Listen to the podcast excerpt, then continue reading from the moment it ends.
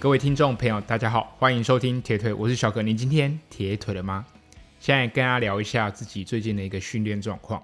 那我已经很久，大约超过一个半月，甚至快两个月，呃，训练的时间就是每一周训练的时间已经都低于十五个小时以内。那终于在上个星期呢，我又重新回到一个星期之内有超过呃十八个小时的一个训练量。那对我来说，呃，如果在这个所谓非赛季的时间，我还是希望能够维持至少至少，呃，每个星期要有十五个小时的一个训练量。当然，这个中间的一些呃比重的一个分配，我觉得还是要去拿捏的一个比较恰到好处。那因为其实我自己下半年呃没有什么太多的一个赛事，那我主要还是会把自己的一个目标放在十月的一个垦丁，我会用那场比赛来检视我从等于是。诶，夏季的一个训练的一个状况，那基本上 FXT 我是不会再呃参加，至少呃近一两年我应该是没有什么样的兴趣能够再去参加诶这场比赛，但我想我会透过诶不同的一个角色来去参与这个比赛。那今年最后一场比赛应该就是设定台北马拉松，那目前的话预计啦还是以全马的为主，那到时候看一些。诶，练习状况或是报名之后的一个呃心态调整，看会不会之后会去做一些调整。那我还是希望，如果在诶铁人三项这样子的一个赛事上，还是以诶十月的一个垦丁作为我的目标赛事这样子。那我自己呃这几年训练下来，我觉得我算是一个非常需要有目标去努力的人。对，就是如果今天不给我一个比赛在那边，说说实在，我真的想不太到。要让我去，呃，每个星期或者是诶每一天投入那么多的一个诶心力在准备，呃，比赛，对，我就需要比赛在前面给我当做一个目标，我才有诶动力去练习。当然，现在像是比较呃没有那么看重训练这件事情，那我还是会希望说每一周至少能够诶做到一定的量，否则真的当进入到训练周期的时候，如果你呃，在非赛期的期间都是比较属于，诶，可能训练量比较少，那很可能就会造成你在呃进入到训练周期的时候，等于是直接拉了一个级距，那那时候的一个生理状况可能不会来得那么好。那在非赛期的期间，相对的，呃，我就不会太去诶看重呃一些 maybe 呃心率啊，呃等等的一些状况，就是。如果有机会出去练习，那我就会多让自己练习，然后不要去太在意一些数据的一个东西。那我会尽量是以每周的训练时数来作为我一个参考。那速度的话，就是基本上如果能做到呃总体训练量的一成到一成五，我觉得就诶差不多了。可以以一些诶刺激神经的一些呃速度。那 maybe 像间歇的话，我觉得像游泳，你可以用。一百两百，哎，这样子比较短的一个间歇来去当做你的呃内容，那不用做到那么长，让身体那么累，或是心理压力那么大。那单车的话，我觉得尽量可以的话，就多多爬山，或者是可以多骑一些哎长途的，我觉得都是很棒的哎一个练习。那我自己会在 maybe 八月之前，我会希望我自己在游泳的部分能多加强哎游泳的。诶，除了训练量以外，我觉得在诶技巧上啊，可以多做一些练习。那尤其当夏天很热的时候，还是觉得在游泳池相对比较舒服一点。所以在游泳池里面的一个训练，我觉得我会多放一些重心在这边。那目前的话，有在单车的部分啊，有规划就是去参加就是棕色十六趟的这样子一个活动，因为这个活动好像已经办了两届。那过去两次我都没有参加，对，那还会去跟其他有参加 FXC 的一个选手做诶异地的训练，那主要还是以单车为主这样子。那我觉得夏天天气热，所以其实跑步呢要跑长距离，说实在是呃蛮吃意志力的。但我觉得如果诶夏天骑脚踏车这件事情，我反而觉得算是还蛮有帮助，来累积我们的一个有氧的一个底子。那如果跑步的话，我觉得可以跑考虑去爬爬山啊，但是真的是要有时间，毕竟，呃，如果能在高海拔的地方去做一些练习训练，我觉得对身体还是是蛮有帮助。我甚至去查过，就是台湾海拔最高的游泳池，那之前清境农场有一个，但我不确定那个游泳池它是开在民宿里面，但我不确定那个游泳池现在还有没有一个开放这样子。那我自己从今年开始，我有去找就是教练，那主要他是来教我所谓的一个激励与体能训练的一个课程。那在这边先跟大家分享一下大概训练的一些哪些内容。那为什么我会去找这个教练？主要是因为那个教练也有在骑单车，那他自己做去主要是呃呃，好像是篮球还是哪一个运动的一个防护员这样子。那因为他教练自己也有在骑车，所以。我跟教练的 fitter 是同一个，就是我们在同个地方做一个 fitting。那我看到了他的动态，然后也包含他平常就会在他的 IG 分享一些诶体能跟呃肌力训练的一些观念。我觉得跟我自己对于肌力跟体能算是蛮切合的。那所以在这一块，我除了想透过诶教练来帮我提升我的基础体能，然后来透过这个基础体能来。提升我的一个专项的一个表现。那当然，到目前为止，我大概只上了五堂课左右。那我跟教练就是规划，会把就是目标放在十月的一个肯定。那在十月肯定之前，我现在平常是大概两周上一次课。那如果没有上课的那一周，我就会透过影片或者是一些平常的一个训练状况，把我的。哎，心得回报给教练这样子。那我觉得，因为教练自己本身有在骑车，所以他对激励与体能这一块，并不会像一些呃，可能单纯只有在做呃激励与体能的一个教练来说，他会知道，哎，骑单车的选手或者是做耐力运动的一个选手，他需要的是什么？他会针对这一个部分去着手，而不会有呃，可能有些。如果他没有做那运动，他会有一些先入为主的观念，可能会让表现可能会可能在训练过程可能会诶绕了一大圈，反而觉得造成那种事倍功半的一个效果这样子。那这个激励与体能训练，其实从刚开始他没有让我直接所谓的一个上重量，像有些如果我们就去上健身房的课程，他可能一刚开始 OK。叫我们做一些诶、动作，然后会把开始加重量，但是诶、这位教练呢，就是我就叫他力了，对，然后他会先教我，先从身体结构开始。那教练他的有一个系统是 DNS 系统来带领我去接触这样子一个肌力的课程。那 DNS 简单来说，它是一个英文的一个缩写，叫 Dynamic。Neuromuscular stabilization，它就是所谓的一个动态神经肌肉稳定的一个概念，这样子一个理论。这个东西其实在目前为止还算比较新的东西。那它的一个理论基础呢，就是利用婴儿出生后，那婴儿出生刚开始都是 OK，他是躺着，那开始他渐渐会爬行，那他会对这个世界产生好奇心，他就会想抓东西，慢慢的他会从爬行。慢慢开始做一个行走，所以他其实是利用一个婴儿出生后第一年所发展出来的一个动作模式，那来去让就是学生能够认识到，哎，呼吸中轴稳定，然后他会用一些呃类似婴儿的一个姿势来去控制我们的一个动作。那这个 DNS 它有一个一些基本的原则，例如它需要有良好的呼吸控制，那你要去。懂得保持你的躯干中立跟你的核心稳定，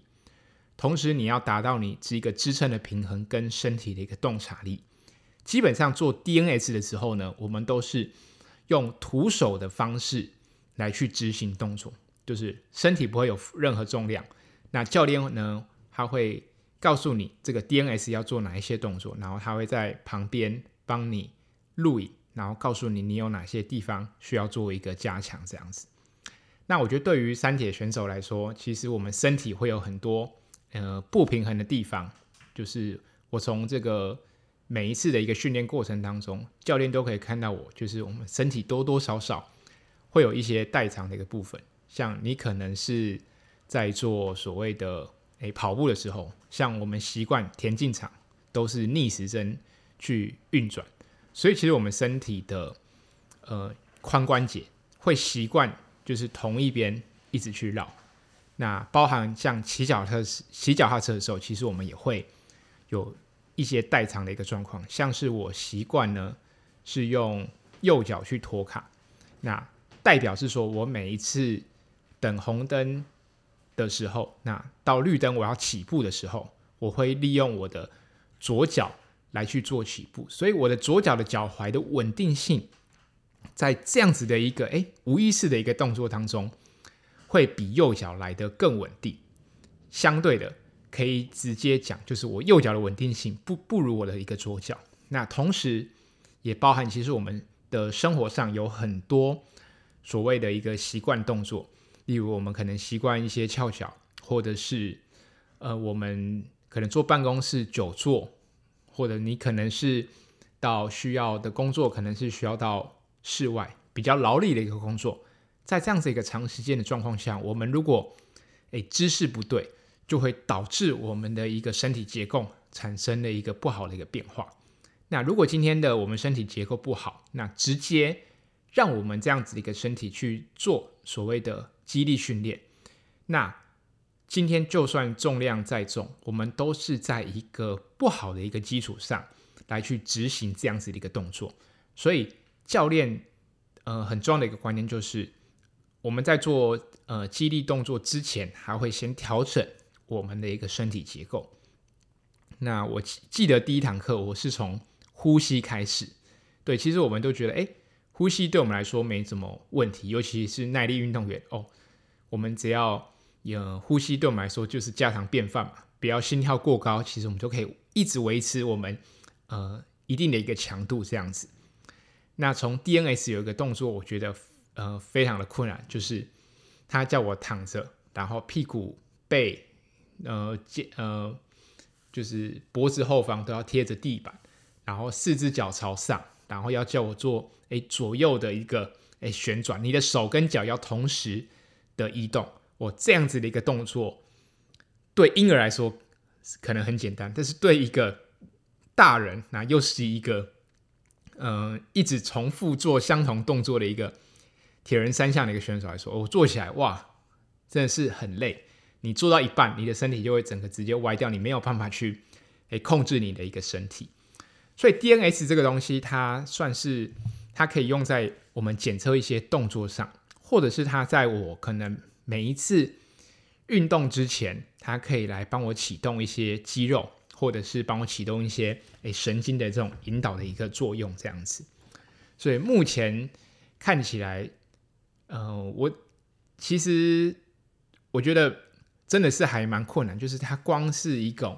你不用负重，你就要去控制一些身体，那也包含像呃教练也会安排我一起做一些所谓的诶宽脚链，或者是诶就是大腿上面，然后等于是骨盆跟大腿连接那个地方，他会叫我去能够让这个关节的活动度变更。开哦，这样子的一个训练，我觉得对我来说也是诶、非常的一个累这样子。好，那聊完我最近的一个训练状况，来跟大家分享一下诶、上个星期的 Ironman 的比赛。那上上一个星期呢，主要的比赛啦，我比较关注的是 Ironman 的凯恩斯跟奥地利的两场比赛。那这两场比赛呢，都有台湾的选手参加。那现在聊聊凯恩斯这场比赛，那我想这场比赛非常大家。受到注目的原因，就是因为我们的团团他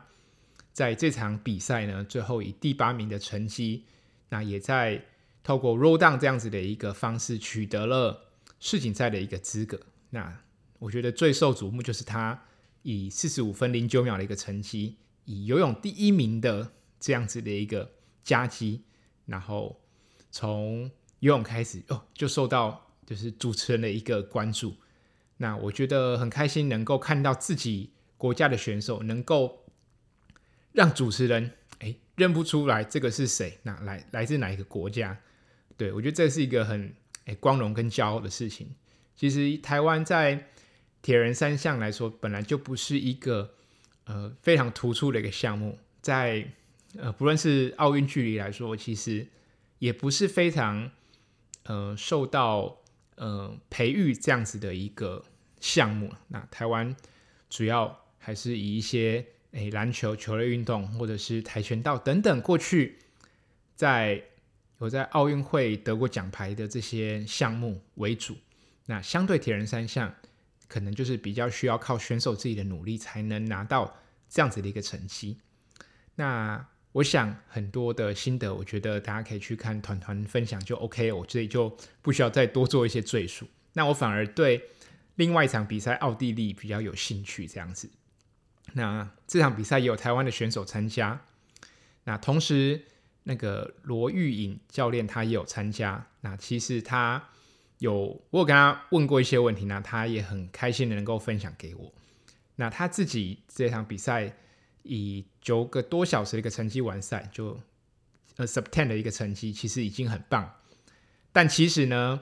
那场比赛就是以三十到三十四岁组来说，其实有二十七位选手达成 sub ten 的一个成绩。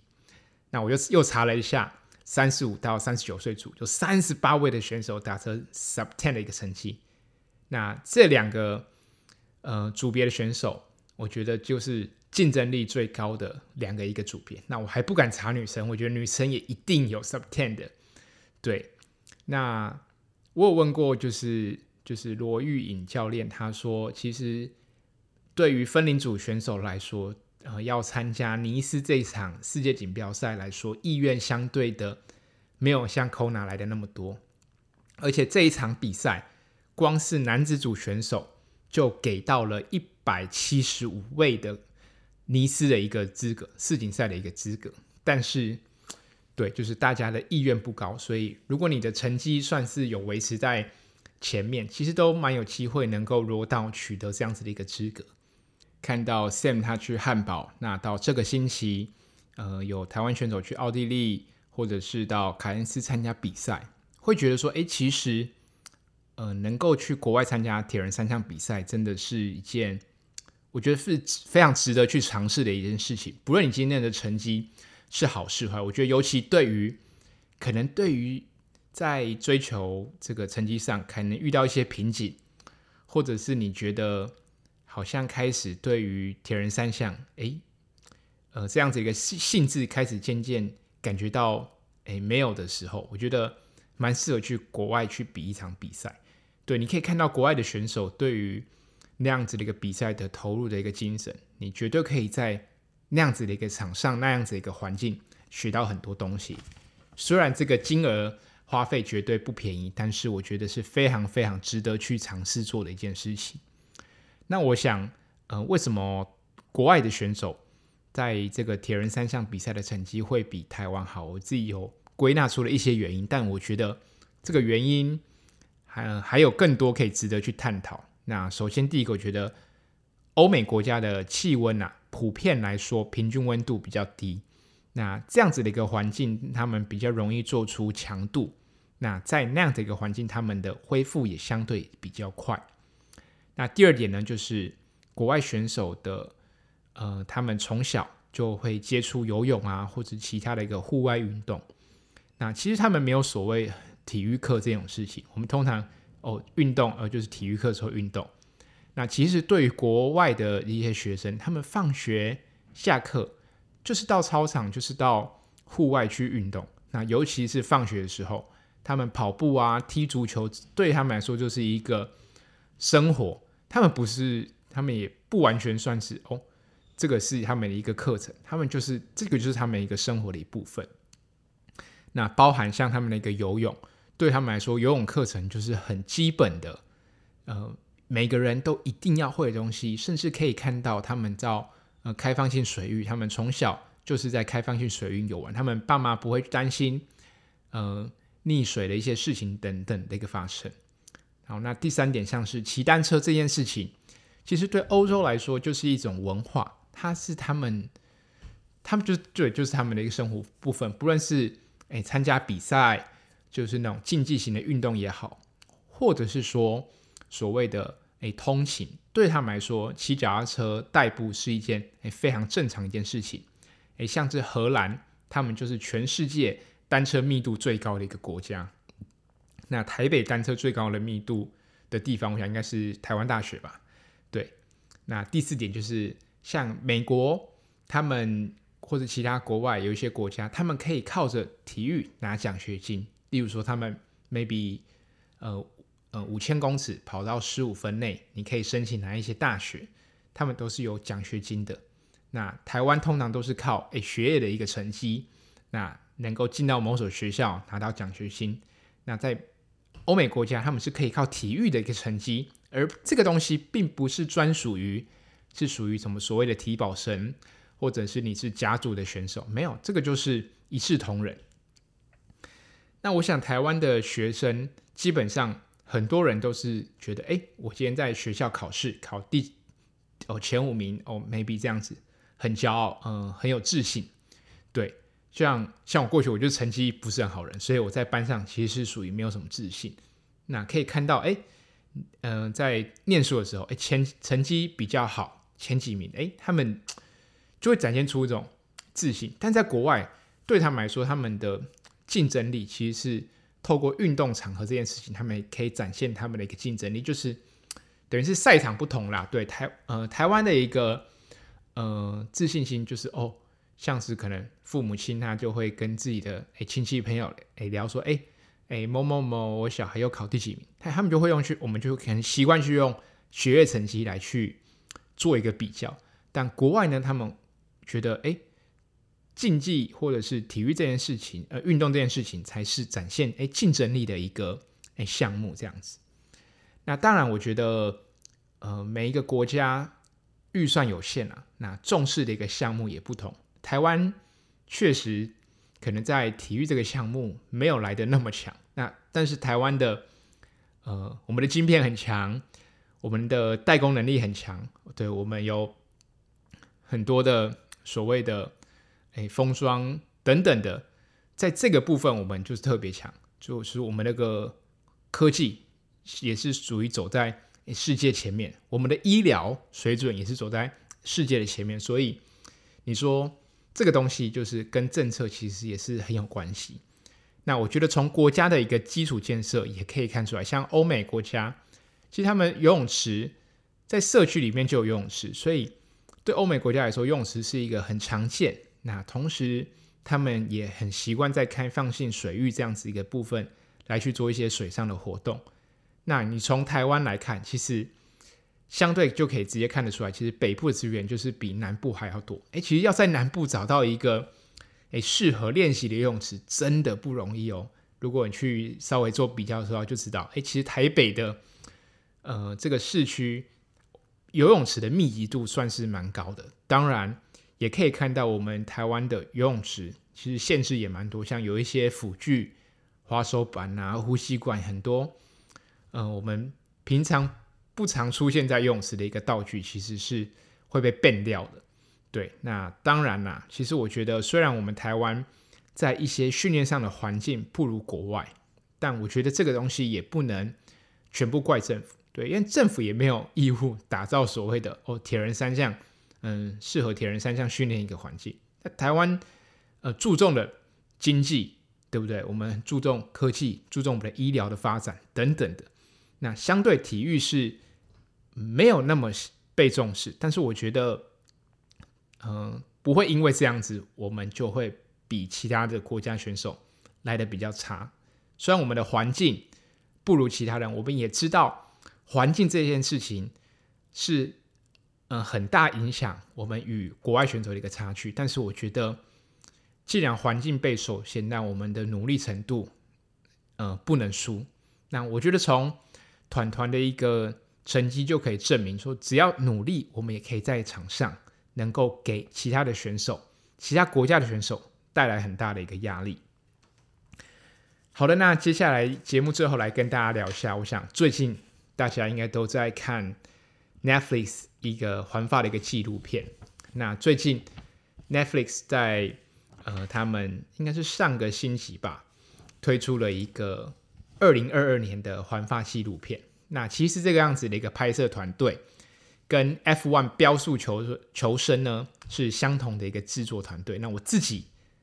是有看过 F1 这个纪录片了，不过看几集，我觉得我没有太多的兴趣。我个人对四轮传动的一个车子呢，没有太大的兴趣。那看环法呢，我觉得非常刺激，而且几乎没有一个冷场。那我觉得这八集看下来，除了看完呃里面的内容，我觉得更增加了我自己对今年环法的一个期待。我想制作团队也是因为在这个时间点推出，因为七月一号就要开始环法了。那同时也是因为这样子一个原因，他选择在呃现在这个时间呃推出这样子一个纪录片。那像。这部纪录片呢，UAE 车队当时就没有允许拍摄，但是像 Jumbo Visma 车队啊、Ineos 车队、EF 车队等等，最后总共有七个车队同意，呃，纪录片的制作团团队去拍摄。那最后 Jumbo Visma 也拿到了一个冠军，所以其实就是也不能算巧合，但就是可以让这部片呃更完整的来去呈现。那 Netflix 在这部片资助了八百万欧元，相当于两亿六千万台币来制作这个节目。其实可以看到，他们其实很多拍摄的地方都很用心。他们并不只是 focus 在环法比赛本身，他们从不同的角度、不同的面向去切入这样子一个纪录片。那我记得我第一次看环法比赛的时候是在台东，那时候是大学的暑假，然后周末假日出去玩这样子。那我记得那时候是晚上，然后我记得台湾电视台有在转播环法，我印象非常深刻。那其实看自行车比赛，要第一眼就爱上，我觉得非常难，也几乎不可能。那尤其是像环法啊、环西、环意这种，呃，长时间的一个赛事，我觉得这种这种一个赛事，相对你要。一打开电视，你就要非常吸引你的目光，其实是真的很难。它不像竞技型的运动，哦，有时间的限制。那大家可以 maybe 在一个球场有很多摄影机，但是那个单车的比赛，它是一直在持续移动的。那又有那么多的选手，你要光在集团中找到你认识的一个选手，就非常一个困难。那而且大家都穿 OK。都穿相同的一个车衣，都戴墨镜，你要找出呃你自己心目中的选手，其实就很难。那不像像打篮球，OK，每一队就五个人，那场上总共就十个人，所以你要找出 Kobe Bryant，你要找出 James，你要找出 OK，像嗯、热火队的某个诶主力，你就很好找出出来，也很清楚。那在单车比赛是很难。做到这样子一个事情，而且大部分的时间，其实所谓的 peloton 就是大集团都是骑在一起，所以真的要让观众能一眼就爱上单车比赛，真的是非常的困难。那我觉得欧洲真的是一个很爱自行车的一个呃国度，对，像我那时候去斯洛伐克比赛的时候，我在搭区间车都可以看到，其实，在区间车上都有单车专属的一个车架，而且一般公路车还不常见哦。很多人都是骑着越野车或者是 gravel gravel bike 为主。那很多啦，就是我有听说，其实去欧洲比铁人赛，其实他们欧洲选手的下坡能力都很强。所以大家像你，如果今年要去参加尼斯世锦赛的，呃，可以看到，如果有机会看到转播的话，可以看一下。他们欧洲选手的下坡能力是不是都非常的强悍？而且在节目录音的呃前几天，刚好也发生了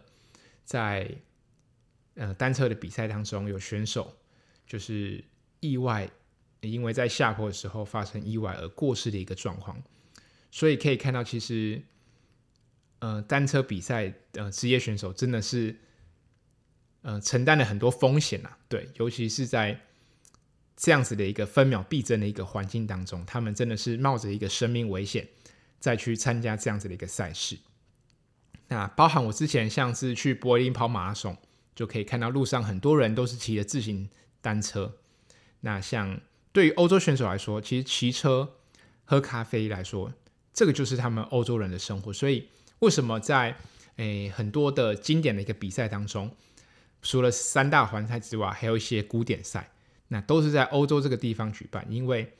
可以说自行车就是欧洲人的一个文化。那最后来分享一下 Netflix 它纪录片好看的点，我觉得第一个就是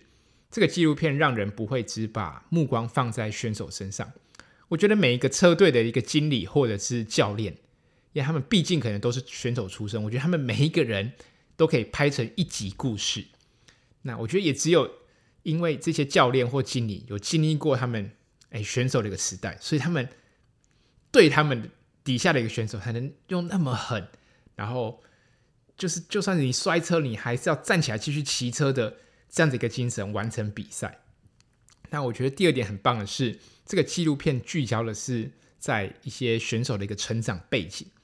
然后也不是只有一线的选手能够获得镜头，那包含很多其他的一些副将，他们的一些工作也都可以从纪录片能够很真实的一个呈现出来。那尤其他们访问的这对象，他们。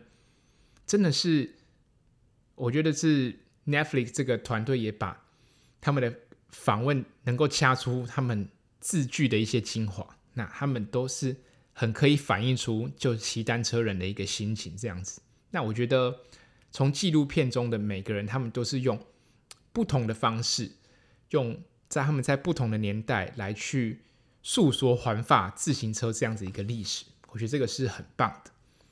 那我觉得第四点。也很棒的，就是选手，呃，他们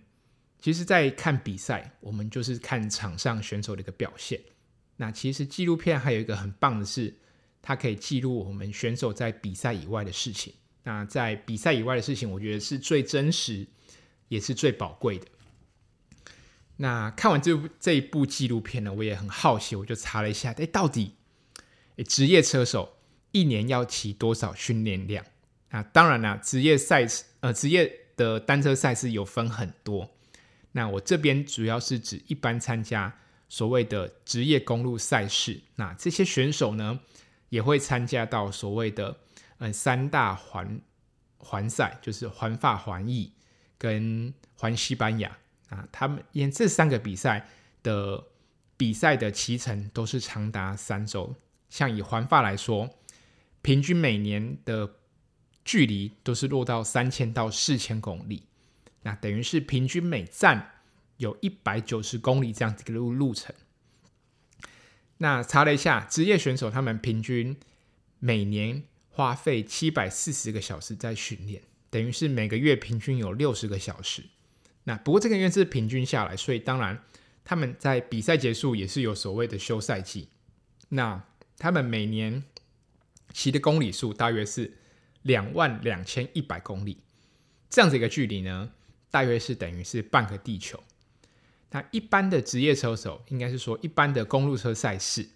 都是在九月底结束。那十月大多数是车手休息的一个时候。那他们九月底比赛结束，十月休息。那他们等于是从十一月开始，那到十二月一月份，他们才会开始回归训练。那通常啦，呃，十二月到隔年的一月份，通常都是训练量最大的时候。那他们在十二月到一月份，大概每一个星期会有二十到三十个小时的训练时间。那主要是以低强度的一个赛事为主。那等到三月开始，三月刚好是春天的一个季节，那他们会有开始有一些所谓的一个春季古典赛。这时候呢，他们的训练量会开始降一点。让比赛的一个时间拉高一点。那刚提到十二月份到一月份是他们的所谓的一个基础期，所以这段时间他们游泳，他们要想要建立强大的一个有氧基础。那强大的有氧基础有什么好处呢？这能够让他们一个教练更好预测跟调选调整选手的状态。那当他们状态到达一定程度的时候，也不容易掉下。这个就是有强大有氧基础底子的一个好处。那等到二三月份春季赛开始，或者是开始迎接一些比较零星的一个小比赛，那他们的强度才会在这时候的慢慢做提升，这样子。那单车选手他们除了骑单车的一个训练之外，他们其实也会做一些肌力的训练、瑜伽伸展，或是透过一些物理治疗的方式，然后让来让自己的身体诶更上轨道。那其实每一场比赛啊，像环法，我们已经可以知道，呃，环法的路线，所以他们其实车队也会在比赛前到实际的一个路线来去做异地训练，来去模拟比赛的一个状况。那像可能 maybe 七月份是比环法，那他们可能会刚刚提到十二月份到一月份都是基础有氧的时候，那进入到二三月份甚至到四月份，就会依照每一位选手，像有些选手他可能就是比所谓的那种长时间的，那有些选手他可能就是比呃一日赛那样子，那到了那时候就会依据每一位选手的。比赛来去做一些训练的呃差异化，那主要就是开始去控管他们的一个疲劳，然后把高强度的一个训练内容在这时候慢慢的加进去。那如果有去看 Froome 等等的一些呃选手自己拍的 YouTube，也可以看到他们也会像呃三铁选手，他们也习惯去做一些高地的训练。那同时在比赛之前，哎，体重这件事情呢，对单车选手来说显得更为重要，所以他们同时也会安排营养师来帮助他们去控管这样子的一个体重。那从 Netflix 的这样子一个纪录片到诶了解了职业车手大概每个月的训练量有多少，其实我可以总结来说，职业选手的钱真的不好赚。那跟其他的呃竞技运动相比，他们的薪水相对来说。没有来的那么丰厚。那看完这个纪录片，我自己呢也激起我想去欧洲骑单车的这样子的一个兴趣。对，因为大家都说，哎，真的要去骑车，真的是欧洲就是骑自行车的一个天堂。那我觉得最后，嗯，这里就不做太多的一个剧透，还是非常推荐大家可以去看 Netflix 这样子的一个环法纪录片，因为毕竟好像才八集到九集吧，其实花一天的时间。就可以全部看完。好的，今天的节目就到这边。嗯、非常感谢大家支持这个频道。那如果有一些留言可以告诉我，也可以欢迎到 Apple Podcast 底下留言。我已经很久没有看到有人留言了。OK，那连接栏里面也有一些赞助的连接，也欢迎大家可以继续透过实际的一个行动来支持这个频道。那我们就下一集再见喽，拜拜！大家骑车小心，注意安全。